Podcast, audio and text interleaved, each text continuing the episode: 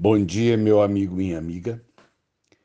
É, na manhã de ontem, eu ouvi uma notícia no, no rádio. Eu estava estava indo de automóvel para o centro e a notícia me pareceu estranha. É, era sobre a morte de um adolescente de 16 anos por suicídio. E, na verdade, eles mostraram um pedaço da, da entrevista da mãe, que não teve coragem de ir ao sepultamento do filho. E, e aí eu fui entender, uh, mediante ao comentário do, do repórter, o que, que, é que tinha acontecido. Esse adolescente, ele publicou nas suas redes sociais, uma dessas aí, é, alguma coisa sobre um, uma amizade, um relacionamento que ele estava é, tendo com um outro rapaz. E, e ele não foi entendido e aceito é, por aquilo que ele se né, ele tinha como amigos dentro do, do, dos seus seguidores ou, ou, ou, dos amigos que que participavam da sua, é, da sua rede. E, ao que tudo indica, ele foi criticado e ele foi né, é, é, pressionado de alguma maneira e ele não resistiu às pressões e preferiu se matar. Acho que a história é mais ou menos assim. E o repórter então criticou as redes sociais.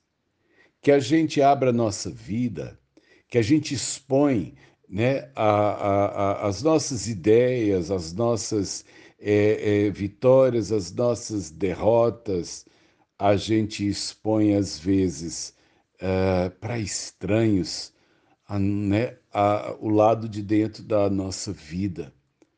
E nem sempre, portanto, é, eu tenho eu tenho ideia do que, que vão fazer da minha vida, que que é que vão né, me julgar, como vão é, me aceitar ou massacrar, como algumas pessoas vão ter inveja ou vão, é, de uma forma ruim, se alegrar com as minhas dificuldades. Porque tem gente que é assim, né? Torce pelo mal dos outros. E eu já tenho um tempo que eu não, não, não me exponho nas redes sociais. É, primeiro porque eu não é que eu tenha vergonha do que eu estou fazendo ou porque eu acho errado o que eu estou vivendo.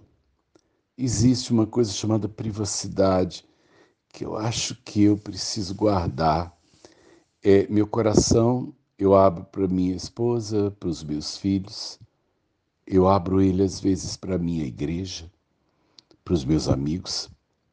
É, ali eu tenho liberdade de, de, no momento em que eu estou fraco, eu posso dizer: orem comigo, orem por mim. Ou então, quando Deus faz uma grande coisa, eu vou compartilhar com alguém que eu sei que orou por mim e vai se alegrar por saber que Deus fez, né? É, eu acho que algumas pessoas têm se aberto para o canal errado. Quem precisa saber do meu coração é quem me fez. Eu creio que através da oração eu posso me abrir para Deus. E Ele tem bilhões de seguidores. Mas ele, em primeiro lugar, se interessa por tudo aquilo que se passa na minha vida. E ele é capaz de me entender, seja algo bom ou ruim, seja algo que eu sou forte ou que eu sou fraco. Ele pode, é, ele quer me ouvir e ele quer participar da minha vida não de uma forma destrutiva, mas de uma forma né, restauradora e construtiva. É, lamentei a morte do moço de 16 anos. Lamentei né, o massacre, eu não sei o que, que é que ele postou, mas eu sei que às vezes né, as escolhas que faço e as opções que, que, que eu, eu, eu acolho, elas me levam à, contramão do mundo. E o mundo nem sempre terá piedade ou os olhos do amor para aquilo que eu estou vivendo. No dia de hoje, vê lá para quem você abre o coração.